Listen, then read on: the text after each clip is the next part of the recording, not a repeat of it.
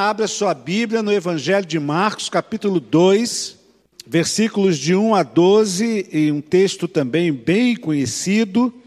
Ele, o seu relato também em Lucas capítulo 5 e em Mateus capítulo 9, mas eu vou ler o relato de Marcos, no capítulo 2, a partir do versículo 1 até o versículo 12. A cena é bem interessante, inclusive você, ao ler o texto, você pode ir imaginando o que está sendo. Você vai lendo o texto e você vai vendo a cena acontecendo. Jesus cura um paralítico. Poucos dias depois, tendo Jesus entrado novamente em Cafarnaum, o povo ouviu falar que ele estava em casa. Então, muita gente se reuniu ali de forma que não havia lugar nem junto à porta, e ele lhes pregava a palavra. Vieram alguns homens trazendo-lhe um paralítico carregado por quatro deles. Não podendo levá-lo até Jesus por causa da multidão, removeu, removeram parte da cobertura do lugar onde Jesus estava e, pela abertura do teto, baixaram a maca em que estava deitado o paralítico. Vendo a fé que eles tinham, Jesus disse ao paralítico: Filho, os seus pecados estão perdoados. Estavam sentados ali alguns mestres da lei, raciocinando em seu íntimo: por que esse homem fala assim? Está blasfemando. Quem pode perdoar pecados a não ser somente Deus? Jesus percebeu ah, que, é, logo em seu espírito que era isso que eles estavam pensando e lhes disse: Por que vocês estão remoendo estas coisas em seu coração? que é mais fácil dizer ao paralítico: os seus pecados estão perdoados, ou levante-se, pegue a sua maca e ande. Mas para que vocês saibam que o Filho do Homem tem o poder na terra, tem, Filho do Homem tem na terra autoridade para perdoar pecados, disse ao paralítico: Eu lhe digo, levante-se, pegue a sua maca e vá para casa. Ele se levantou, pegou a maca e saiu à vista de todos, que atônitos glorificavam a Deus, dizendo: Nunca vimos tal, nada igual. Nunca vimos nada igual. Eu quero compartilhar com você esse tema, porque você pensa essas coisas. E é uma pergunta que Jesus costuma fazer quando ele está percebendo que as pessoas estão pensando algo diante de uma situação, diante de uma realidade, diante de uma circunstância. Então, Jesus costuma fazer essa pergunta: o que, que vocês estão pensando? Né? Por que, que vocês estão pensando essas coisas agora? E no texto aqui, aqueles homens, os mestres da lei, os, os, os fariseus, eles estavam pensando, arrazoando em seus corações a respeito de Jesus Cristo, questionando.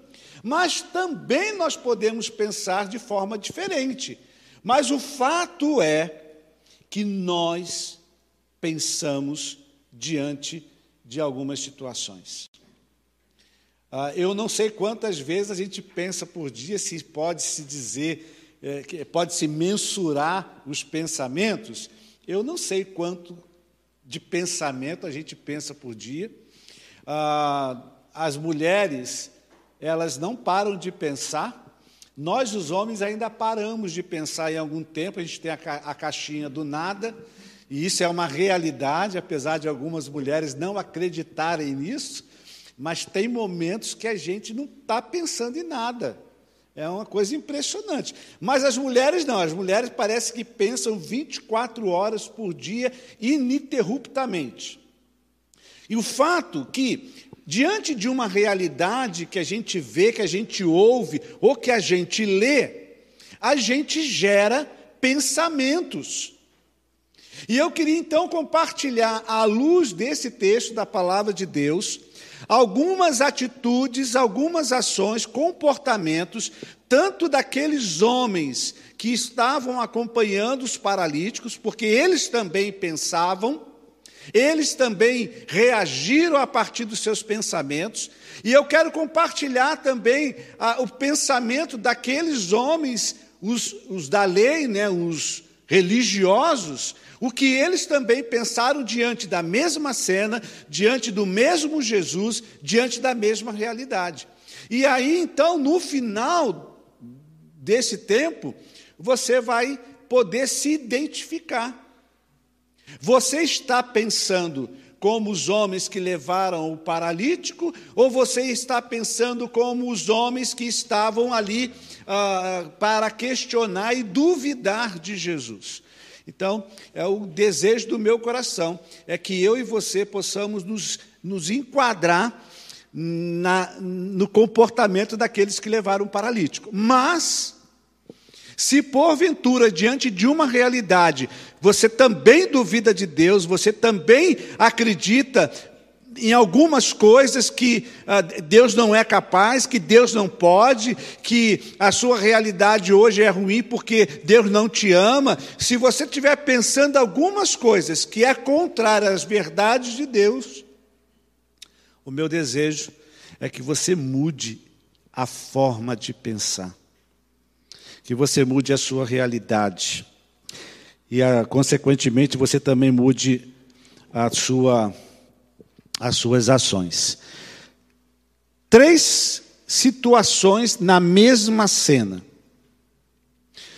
Na primeira, primeira parte da cena, a gente vê ali um homem com um problema.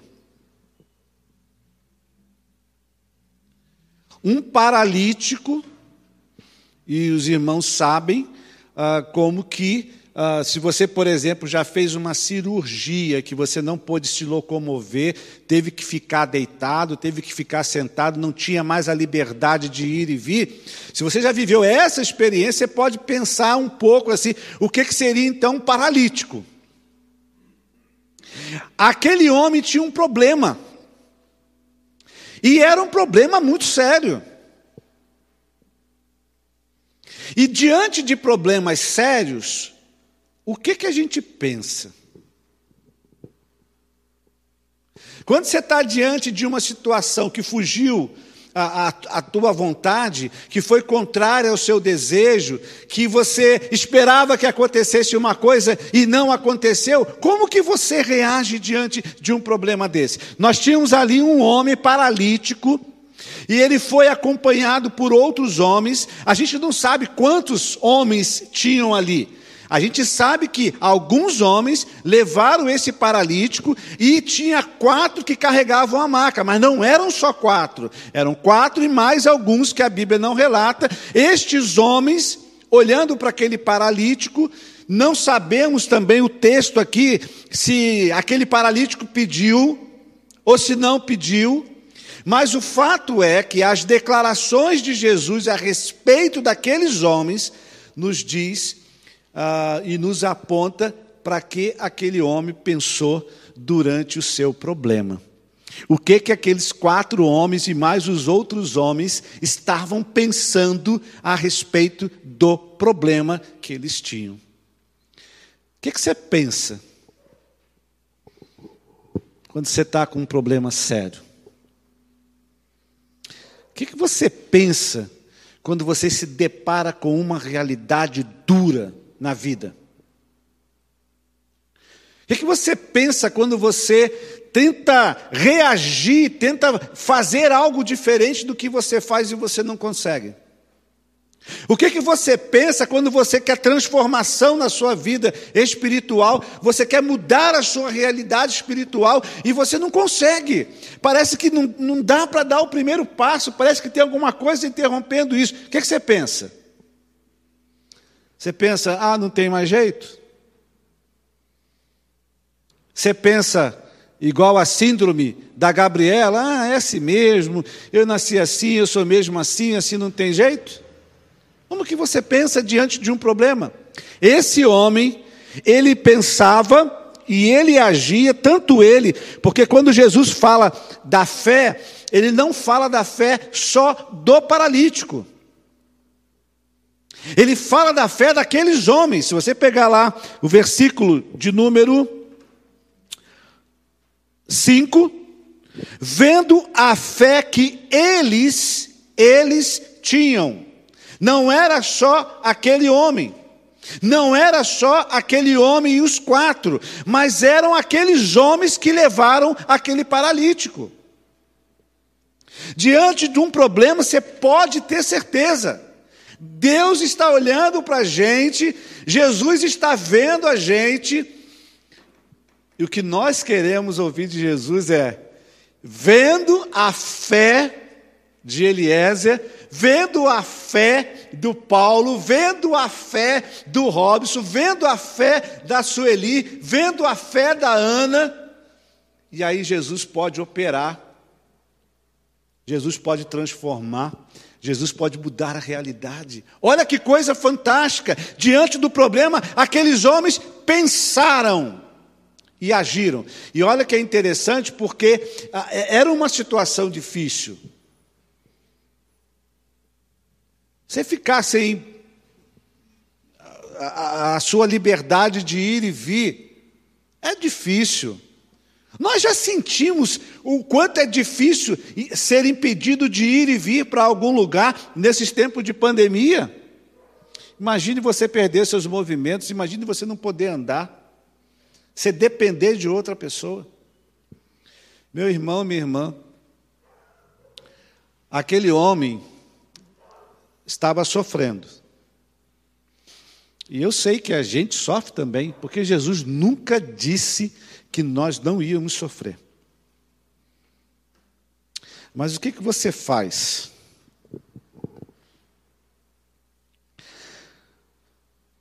Por que, que você pensa essas coisas quando você está diante de uma realidade difícil? Seria tão bom se nós pensássemos nas coisas de Deus, no poder de Jesus. E é interessante que aquele homem ali, ele podia, ele podia fazer umas perguntas para Deus, né? Por que, que eu nasci assim? Por que, que o Senhor permitiu que isso acontecesse na minha vida? Ele poderia, sim, nossa, metralhar uma série de perguntas. Pode ser que ele tenha feito essas perguntas durante a vida dele. Aqui o texto não, fica claro, mas um fato é: quando aqueles homens souberam que Jesus estava em algum lugar, eles foram até Jesus. Na sua opinião, eu gostaria que você respondesse aí mesmo com a máscara. Na sua opinião, o que, que motivou esse homem a ir até Jesus? O que, que você acha? Certeza de que seria curado. O que mais?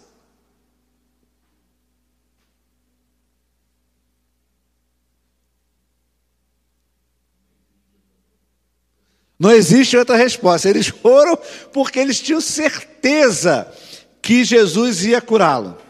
Agora deixa eu fazer uma pergunta para você. Quando você está diante de um problema, de uma realidade, você também tem essa única resposta? Eu tenho certeza, eu tenho certeza que Jesus vai me tirar dessa.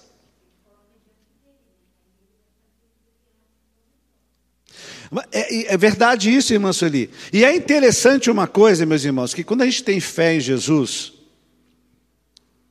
até a não solução do problema, até uma resposta contrária ao que a gente quer, o nosso coração se alegra no Senhor. Eu não estou dizendo que a gente não chora, mas é uma certeza na soberania de Deus. É uma fé que Jesus olha para mim e para você e ele diz isso. Olha, e vendo a fé desses irmãos, Jesus pode mudar a realidade. Mas às vezes Jesus não muda a realidade. Mas a nossa fé não pode esmorecer quando a realidade não é mudada. Por quê? Porque a nossa fé também é na soberania de Deus. Esse homem aqui, ele tinha fé em Jesus. Esse homem aqui, estava ouvindo a respeito de Jesus. Eu quero dizer uma coisa para você. A fé desse homem em Jesus, a fé desses homens em Jesus. Nós precisamos da fé em Jesus. Nós temos, pelo que eu estou vendo, todos aqui, nós já temos a fé que nos salvou. Mas nós precisamos da fé que vai desenvolver essa salvação. Nós precisamos da fé de que a Bíblia é a palavra de Deus. Nós precisamos da fé de que os ensinos de Jesus são o mais importante para nós. Nós precisamos da fé para praticar os ensinos de Jesus. Se nós tivermos essa fé, Deus vai transformar essas coisas difíceis, os problemas que às vezes não são resolvidos, Deus vai transformar isso para o bem daqueles que o amam. Nós precisamos, irmãos, de fé. Mas a fé não é simplesmente a gente conhecer, saber que Jesus é Deus, saber que Jesus é Senhor e Salvador. Esse é só o início da caminhada. Mas é você olhar para a realidade. A Bíblia nos orienta algo. Eu creio que esse é o melhor caminho para mim e eu sigo a Bíblia. Eu pratico a Bíblia. É isso que Jesus espera. Aquele homem ou aqueles homens, eles sabiam quem era Jesus. Eles sabiam, porque senão eles não iam lá. E eles criam que Jesus poderia curá-los. Jesus dá esse testemunho. E eles foram em direção a Jesus. Eles não ficaram onde estavam. Eles foram em direção a Jesus. Você tem um problema? Não. Pode ser que amanhã você tenha um problema. Você tem que crer em Jesus. Você tem que crer na palavra de Jesus. E diante do problema, você não pode recuar. Você não pode desistir. Você não pode se desviar. Você tem que ir em direção a Jesus. Essa é a primeira lição. O que você pensa diante de um problema? Por que você pensa essas coisas? Se elas são diferentes dessas que esse homem ou que estes homens pensaram, nós precisamos mudar a nossa maneira de pensar. E precisamos ir em frente. Sempre em frente. Tem hora que você vai correndo, tem hora que você vai andando, tem hora que você vai se arrastando. Tem horas que os irmãos é que te levam, te carregam. Esse é o propósito da igreja. Um dos propósitos da igreja. Deu para entender essa primeira parte? Quando cremos que Jesus é Deus, quando cremos que Ele é Senhor e Salvador, nós deixamos para trás as coisas que nos impedem de prosseguir adiante em direção a Jesus. Já parou para pensar? Você crê em Jesus? Você sabe que Ele pode resolver o seu problema ou te dar paz durante o problema, mas você está disposto a abrir mão, a deixar para trás algumas coisas para ir em direção a Jesus. Então, diante do problema, tenha fé em Jesus, corra para Jesus, creia em Jesus, creia na palavra de Jesus, creia a ponto de praticar os ensinos de Jesus. Mas tem uma segunda situação. Aquele homem é, diante do problema, agora ele está diante de uma circunstância difícil.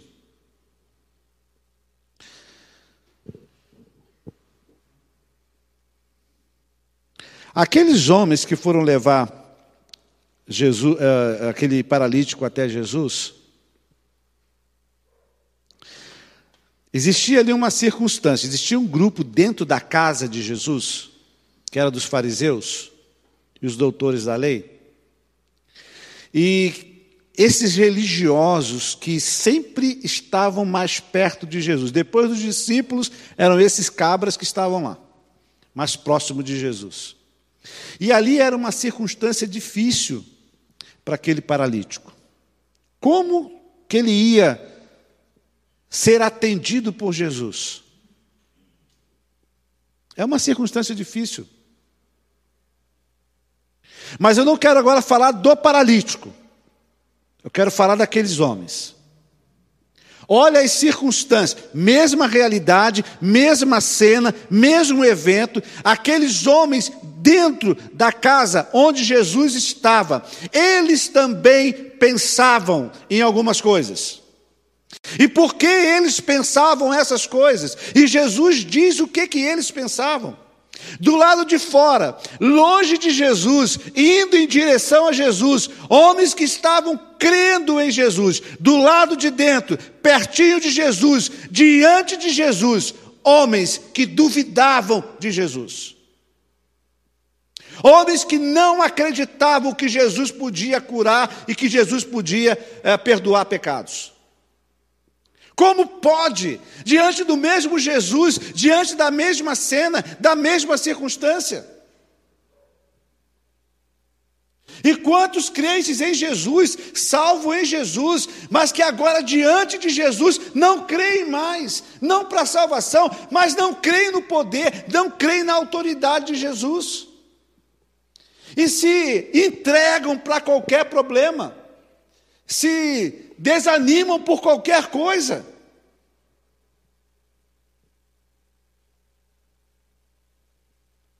Nós devemos evitar esse comportamento, essa circunstância vivida por esses homens. Olha que coisa interessante. Estavam sentados ali. Eu fico imaginando a cena. O paralítico não podia andar. Os caras carregando ele na maca. Do lado de fora, uma multidão na casa. Daqui a pouco eu vou falar dos obstáculos. E aí, os caras acreditando, vamos lá porque vai dar certo, vamos lá que ele vai curar. E Jesus reconheceu a fé dele. E do lado de dentro, do lado de Jesus, uns cabra ruim, religiosos. Quem é ele? Quem é esse cara para dizer que os pecados desse cara, desse paralítico, está perdoado? Só quem pode perdoar é Deus. Ele está blasfemando acusando Jesus.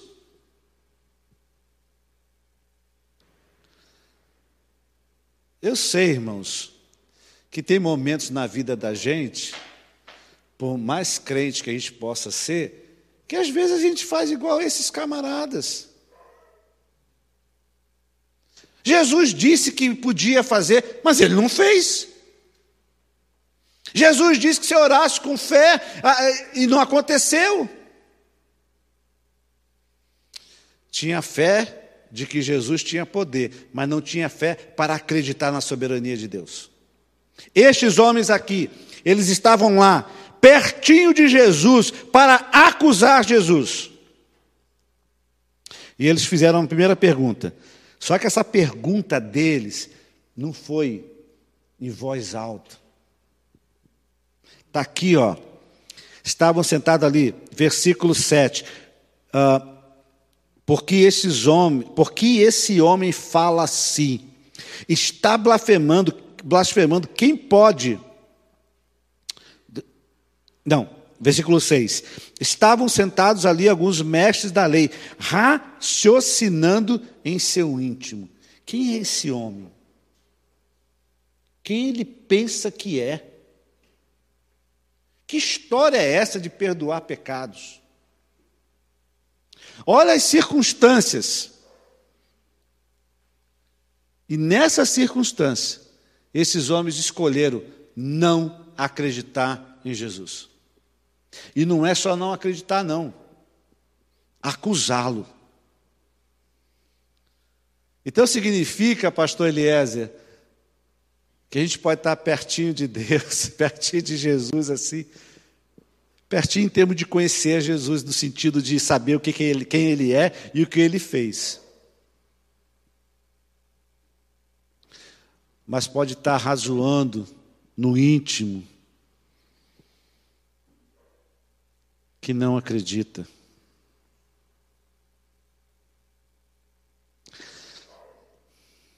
A gente já ouviu isso várias vezes, né? A gente só faz aquilo que acredita, né? A gente só pratica o que a gente acredita. Quantas coisas Deus já pediu a você? Quantas? Não estou falando de grandes coisas, coisas simples. Confia descansa, me serve. Coloque-me como prioridade na sua vida. Ensina a minha palavra para os seus filhos. Compartilhe o evangelho com outra pessoa, independente se você tem medo ou vergonha. Coisas simples. E às vezes a gente fica razoando lá no nosso coração. Eu não posso eu não consigo, eu não sei o que dizer, eu não sei como que eu vou falar, eu tenho vergonha. Sabe o que, que você está dizendo? Que você não acredita em Jesus. Espera aí, pastor, está tá me julgando? Não, não estou julgando, porque Jesus disse que faria tudo isso que eu estou dizendo. Ó, você vai pregar o evangelho, eu estou com você. Ó, você não tenha medo, seja ousado, como foi os discípulos. Não fique com vergonha. Mas eu não faço. É porque você não tem fé, no sentido de que, se você fizer o que Jesus está fazendo, está mandando, Ele vai te dar as condições. Agora, você tem fé para a salvação, mas falta fé para desenvolver a salvação para a santificação, para abster-se das coisas que te impede de chegar a uma comunhão com o Pai. E nessa circunstância, estes homens duvidaram, eles ah, não aceitaram a autoridade de Jesus, eles blasfemaram contra Jesus, eles recusaram a Jesus, rejeitaram a Jesus, eles acusaram Jesus. E é interessante que dentro dessa cena, o que mais irritou esses homens, sabe o que foi?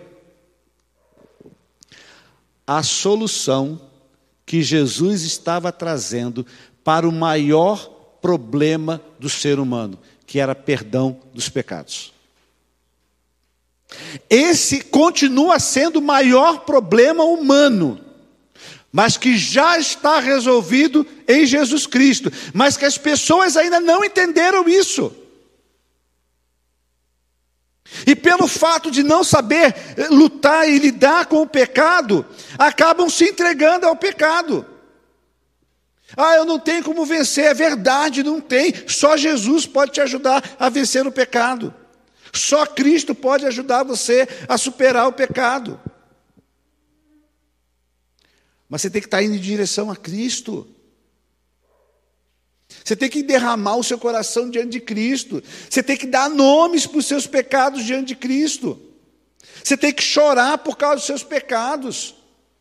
Mas sempre em direção a Cristo, crendo que Cristo vai te dar a vitória. Amém. Aqueles homens não fizeram dessa forma. As circunstâncias para aqueles homens foi uma circunstância de revolta, sabe? É, é, é, é, típico de religioso, sabe? Típico de religioso. Jesus vem com uma solução e o cara vem com legalismo. Jesus vem com uma proposta de mudar completamente a eternidade de uma pessoa. E aqueles homens vêm acusar Jesus de blasfemar. Sabe por quê? Porque eles não acreditavam que Jesus era Deus. Eles não criam que Jesus era filho de Deus.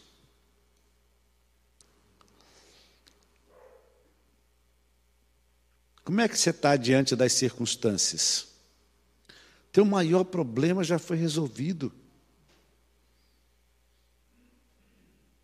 No entanto, nós vivemos numa, numa, numa sociedade, pelo menos uma boa parte dela, crê na meritocracia. Então, é, como que Jesus me dá tudo isso de graça? As pessoas não conseguem entender isso. Por que, que a gente serve a Jesus? Por amor a Cristo. Porque quando não é por amor, tudo é pesado. Quando não é por amor, a gente deixa os outros na mão. Quando não é por amor, a gente é, só critica. Mas quando a gente entende e faz as coisas por amor, parece que a gente se sente leve. Vou contar uma, nós tivemos várias experiências ontem. Eu vou contar só uma experiência. Ah, eu estava conversando, nós tivemos ontem aqui o Estação 1. É um trabalho evangelístico de alguns irmãos que vão, foram para as ruas e outros irmãos que fizeram contatos aqui por telefone. E eu estava fazendo contato com um, um, um missionário e Deus falou assim: liga para esse cara. Esse, esse missionário, há, vi, há 20 anos atrás, ele era bem jovenzinho e ele, ele, ele foi, juntamente com outros nove irmãos, fazer um trabalho evangelístico em Itapema quando eu era missionário. E eu liguei para ele. E aí ele relatou um momento que ele está vivendo, um momento difícil. Oramos, eu orei por ele, depois ele falou, pastor, eu vou orar por você também. Eu falei, pode orar. Eu não sei se um pouco antes ou um pouco depois desse momento, a irmã Marinês foi na minha sala. Aí, como eu estava conversando, ela voltou. Depois eu fui lá na sala dela. E lá tinha uma moça no telefone com a irmã Marinês, chorando. Chorando. Aí nós oramos por ela. E se ela crê em Jesus, problema dela vai ser resolvido. Em nome de Jesus. Quando a gente crê em Jesus, a gente fica com receio. Como é que eu vou ligar aqui? Como é que... Não! Nós não podemos agir igual aqueles religiosos que não acreditavam. Nós temos que agir como paralítico, como os homens. Então, meus irmãos, diante das circunstâncias, você precisa entender uma coisa só. Deixa eu ver se eu anotei aqui. Lá em Mateus 12, 30, 34, 37, Jesus fala das coisas que saem do nosso coração. Se o nosso coração for bom, o que vai sair pela minha boca vai ser coisas boas. Se o meu coração for ruim, o que vai sair é coisa ruim. O que eu quero dizer com esse texto? Que o nosso interior, a nossa vida espiritual, é que rege a nossa vida exterior. No coração do paralítico, vida interior. No coração dos homens que ajudaram o paralítico, vida interior, havia fé. No coração dos religiosos, dos fariseus e dos mestres da lei, o que existia no coração era incredulidade. O que, que tem no seu coração? Fé? Amém? Então, fé em Jesus, fé na palavra de Jesus, fé nos ensinamentos de Jesus, para que nós possamos praticar. Pagando preço ou não, nós temos que seguir a Jesus. Mas há uma terceira questão que é muito importante diante dos obstáculos. O que, que a gente faz diante dos obstáculos? Qual era o obstáculo daquele paralítico? Bom, primeiro que ele era paralítico. Esse era um obstáculo. Na cena, no texto que nós lemos, diz que ele se aproximando da casa, onde Jesus, da casa de Jesus, onde ele estava ensinando a palavra, não dava para entrar não dava para ficar na porta. Então eles tinham o obstáculo, eh, eh, o paralítico tinha o obstáculo por ser paralítico, por, por ter a multidão e por ter o telhado. Os homens que ajudaram o paralítico, eles tinham o obstáculo da multidão. Mas tinha uma coisa entre o paralítico e os homens, e tinha uma coisa entre os homens e o paralítico e Deus, que fez diferença nessa hora, na hora de superar os obstáculos. O nome disso se chama relacionamento. O relacionamento daqueles homens com o paralítico proporcionou, e do paralítico com os homens, proporcionou que aquele homem pudesse subir ao telhado e ser descido pela maca. O relacionamento que aquele paralítico tinha com Jesus, porque se você tem fé, eles acreditavam em Jesus, eles foram em direção a Jesus, eles tinham um relacionamento. Um relacionamento que agradou a Jesus, um relacionamento que fez com que Jesus declarasse publicamente, e vendo a fé daqueles homens, Jesus perdoou os pecados. E diante da incredulidade dos fariseus, bom, você acha melhor eu perdoar os pecados dele ou curar? Então vai lá, levanta, vai embora. E o homem levantou e foi embora. Eles tinham relacionamento. E aqui é uma coisa fantástica, porque quando a gente fala de cristianismo, cristianismo significa relacionamento. O cristianismo, onde não há relacionamento com Deus e com o próximo, não é cristianismo. É, é, nós temos que mudar a nossa, a, a, o nosso modelo mental. Aquele, é, é vamos pegar Jesus. Jesus ele não foi um pregador do púlpito. Jesus não ia nas sinagogas só e pregava. Ele também ia na sinagoga e pregava, mas ele relacionava-se com Deus, com o Pai, e ele se relacionava com as pessoas.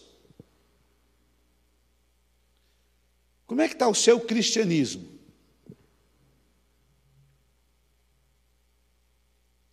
Com quantas pessoas você está se relacionando durante a semana?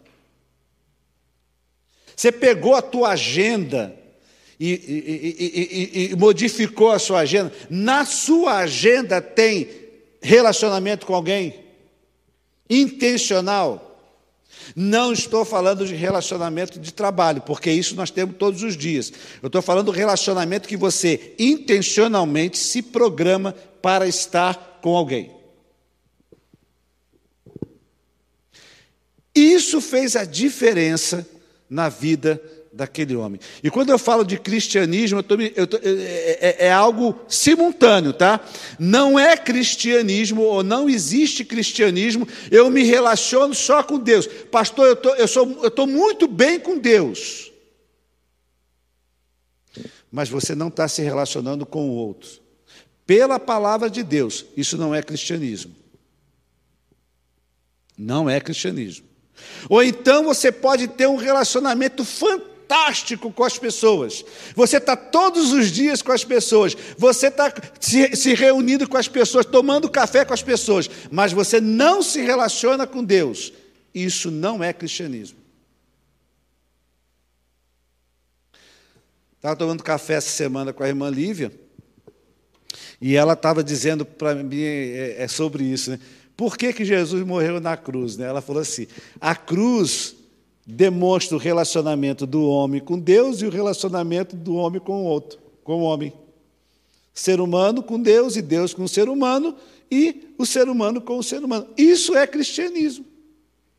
Agora vamos pegar a minha agenda e a sua agenda. Tem lá espaço para alguém? Tem lá algo que a gente coloca assim na nossa agenda assim que é intencional, eu vou compartilhar Jesus. Eu vou compartilhar a fé com meu irmão.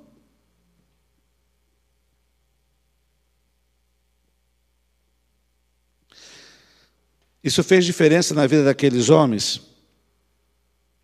porque o paralítico não ia chegar aonde Jesus estava.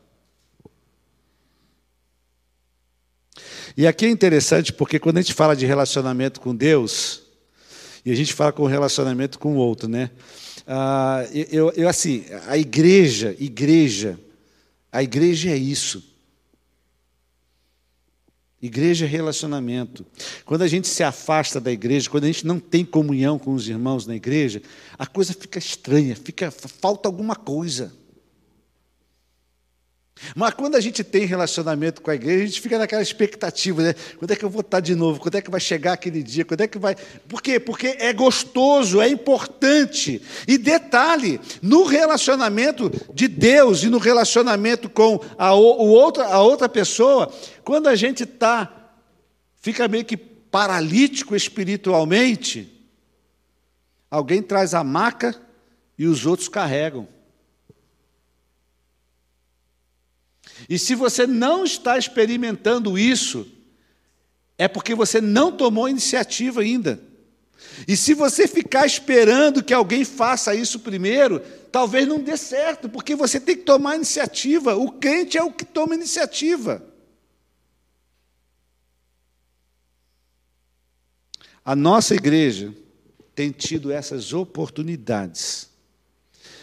Se a gente sair de dentro das nossas das, das nossas agendas, se nós sairmos de dentro dos nossos mundos, você vai ver o que, que tem acontecendo ao nosso redor.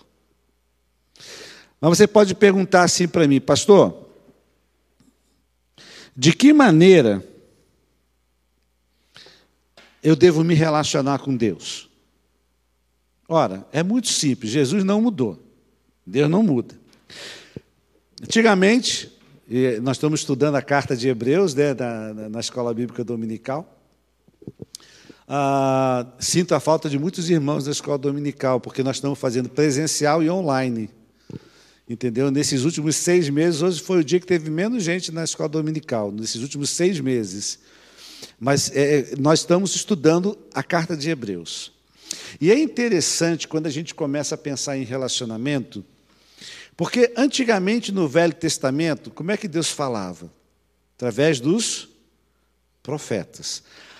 A voz do profeta era a voz de Deus. Deus falava para o profeta, não é isso? Quando Jesus veio na plenitude dos tempos, e Hebreus fala isso, agora não se fala mais pelos profetas, é através do próprio Filho. Ok?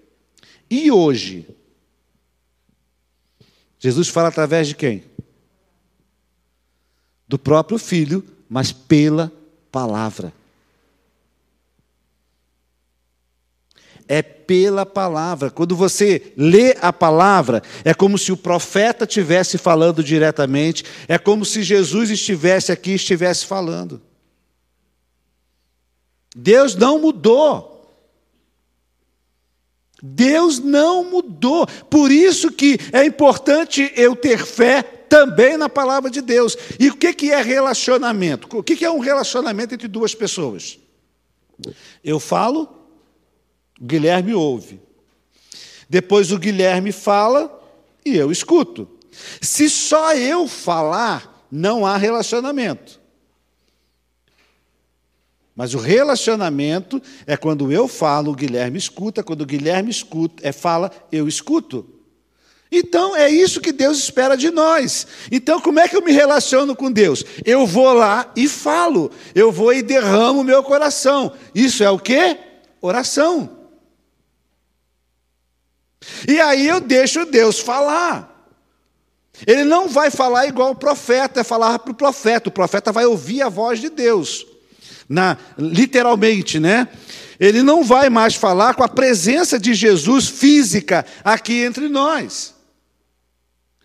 Mas ele vai falar através da palavra. E se eu não crer nisso, e como é que às vezes a gente não crê? Às vezes a gente não crê porque a gente fala assim: eu não sou pastor, eu não sou teólogo. Eu não sou professor da escola bíblica dominical, então eu não posso entender a Bíblia. Isso é mentira. Este é o meio de você se relacionar com Deus. Se você só tem tempo para orar, e não tem tempo para ouvir Deus, não é relacionamento. E se não é relacionamento, não é cristianismo. Se você só tem tempo para orar, para falar as coisas para Deus, não tem tempo para ler a Bíblia, ou se você só lê a Bíblia, mas não fala nada para Deus, tem alguma coisa errada. É desse jeito que a gente cria relacionamento, é andando junto. Isso é cristianismo. E na igreja, como é que funciona? A mesma coisa. A mesma coisa. Então, quando a gente está junto, a gente fala de Cristo, a gente compartilha as, as, as, os nossos relacionamentos, mas a gente fala também de nossos erros, a gente fala dos nossos pecados, a gente fala das nossas dificuldades, a gente ora uns pelos outros. Isso é relacionamento. E nesta cena, a gente percebe que aqueles homens que estavam ali com, com, com o paralítico, mantinham esse relacionamento com o paralítico ao ponto de entrar, subir no telhado, abrir o telhado e colocar o homem diante de Jesus. Que coisa fantástica! Olha que coisa fantástica é o relacionamento com Deus, é o relacionamento com o próximo. Aqueles homens não tinham vergonha. Eles enfrentaram esse medo. Aqueles homens eles não mediram esforços para ajudar o outro.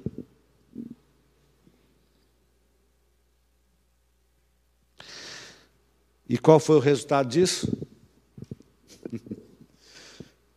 Primeiro o paralítico foi curado fisicamente.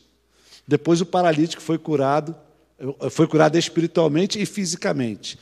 E o nome de Deus foi glorificado. Amém? O nome de Deus foi glorificado. Como é que você está?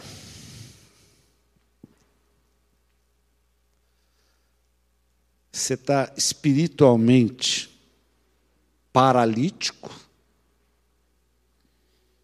e precisando de maca e de homens para carregar essa maca? Fala isso para a gente, que a gente vai ter o prazer de estar contigo.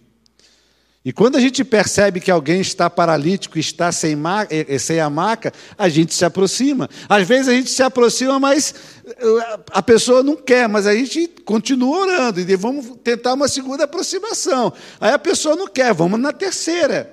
É difícil às vezes, mas isso é função nossa como igreja de Jesus Cristo. Isso é função.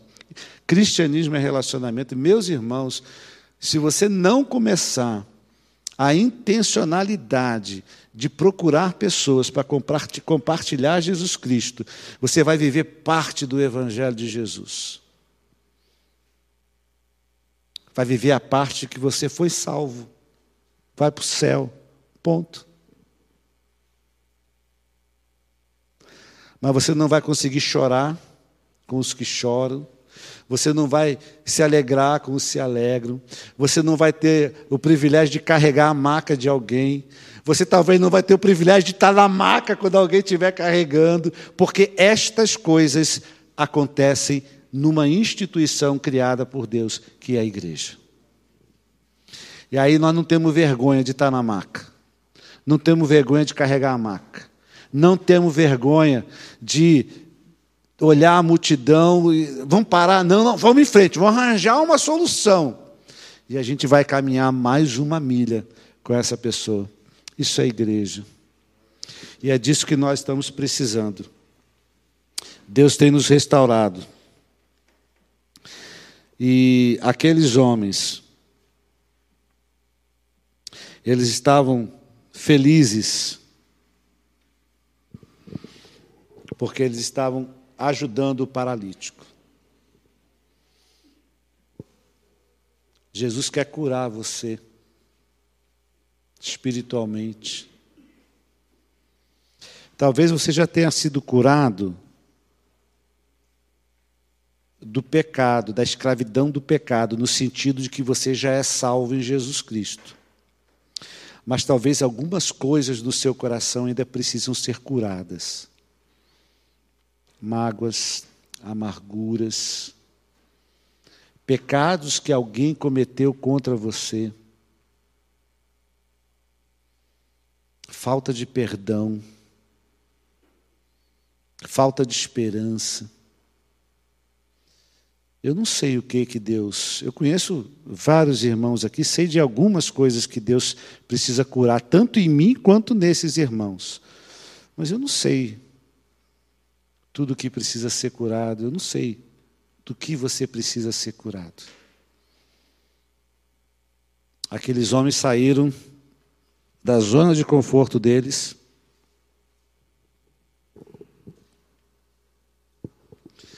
E eu fico imaginando o que aqueles homens estavam fazendo e por que eles decidiram parar tudo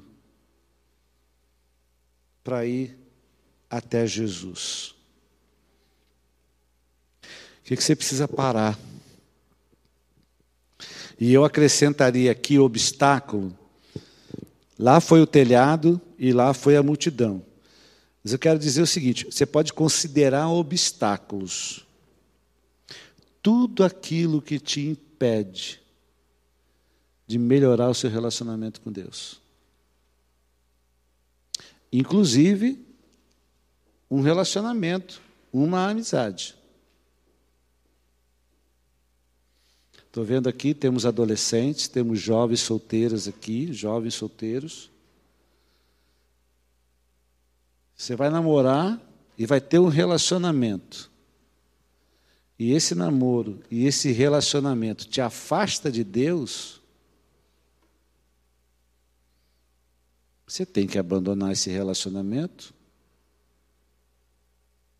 Você tem uma amizade com uma pessoa que está fazendo você enganar a sua família, enganar pessoas que você ama, opa, que relacionamento é esse? Você tem que abandonar isso. Você tem pecados na sua vida. Moisés lá, Deus deu dez pecados. E às vezes é interessante você dar nomes para o seu pecado. Pega um daqueles dez lá, e pode ser que aquela luta sua contra o pecado que você vem lutando há muito tempo, está naqueles dez lá. E você precisa trazer isso à tona. E se sozinho, sozinho, você não está conseguindo, você tem que jogar luz. Tem que procurar alguém. Pastor, como assim procurar alguém? Sozinho você não está conseguindo, meu irmão. Você tem que procurar alguém e confessar. Agora, procure quem está buscando a Deus. Procure quem tem fé em Jesus. Procure quem está andando com Deus. Procure quem tem maturidade espiritual. Não vai procurar qualquer um. Não vai procurar um crente meia-boca. Procura quem já errou. Procura quem já se arrependeu. Procura quem já sofreu por causa do pecado. Essa pessoa vai te ajudar em nome de Jesus. Não procura alguém perfeito, não, porque você pode amargar. Mas não dá para ficar parado. Não dá para continuar como está. Quero orar por você. Que Deus abençoe sua vida. Eu não sei, qualquer que seja a posição que você estiver, seja no grupo dos homens e do paralítico, e pode, pode até estar lá pensando igual os fariseus e os, e os doutores da lei. Tudo bem, se você estiver pensando igual eles, hoje, agora, dia 20 de setembro, é hora de mudar. É a hora de você se derramar diante de Deus. E aqui nesta igreja tem homens e mulheres com quem você pode contar.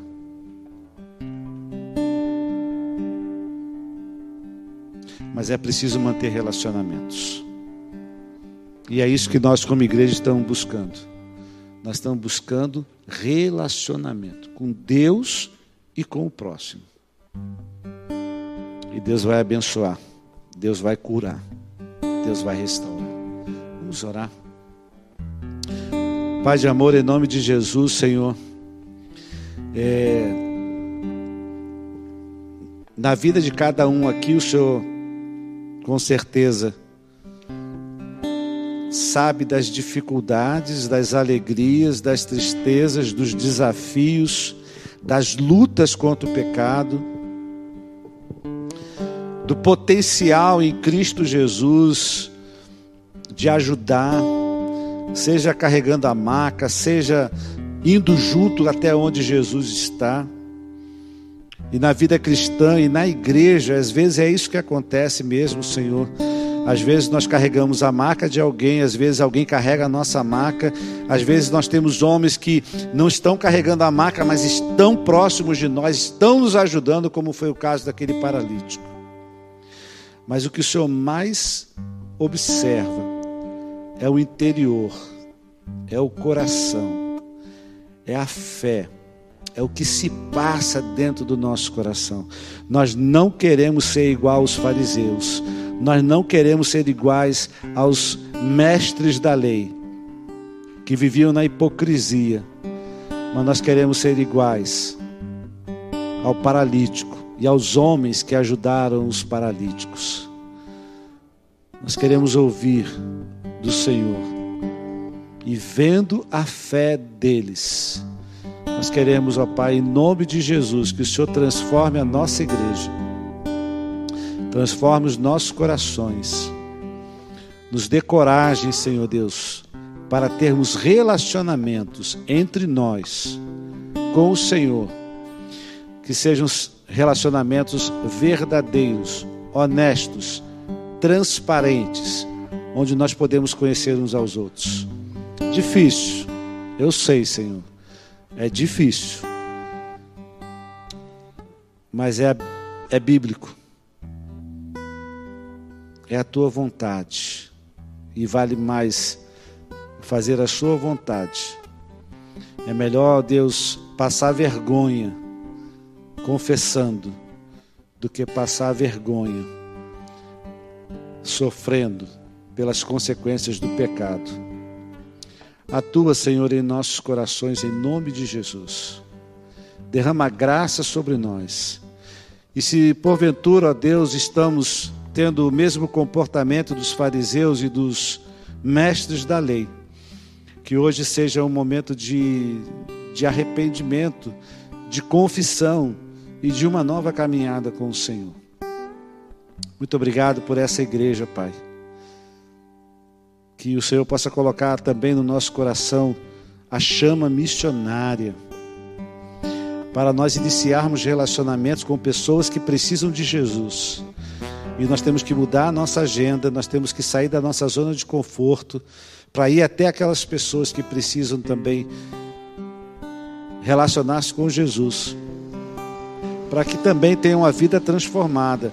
E para que também venham servir ao Senhor com alegria, sem imposição. Para que não seja uma coisa pesada, mas uma coisa normal, natural, gostosa de fazer. Que seja assim, Pai, em nome de Jesus. Abençoa aqueles que estão em suas casas agora, Deus, que estão nos ouvindo. Tenha misericórdia de cada um, ó Deus. Ajude para que também cada um de nós possa tomar a iniciativa. Às vezes nós ficamos esperando o outro, que o outro venha até mim, que o outro faça isso, que o... mas não queremos dizer socorro, não queremos dizer podem me ajudar, vem me ajudar, eu preciso de ajuda. Pai, em nome de Jesus, que seja pelo teu Espírito, Senhor. Porque se for pelo teu Espírito, nós temos a certeza e a garantia de que o Senhor vai nos acompanhar. Muito obrigado, Pai. Nós temos ainda algumas coisas, ó Deus, a declarar nessa noite. Nós temos ainda algumas coisas que ah, o nosso coração ainda pega fogo, Senhor Deus. E nós queremos que o Teu Espírito continue colocando o nosso coração diante do Senhor, acendendo nos nossos corações a chama missionária. por ofertas, por vidas dedicadas para que Jesus, como foi no final daquela cena, Jesus foi glorificado, o Pai foi glorificado, o Senhor foi glorificado. Que também aqui nesta igreja, o teu nome também seja honrado e seja glorificado em nome de Jesus. Amém. Que Deus abençoe.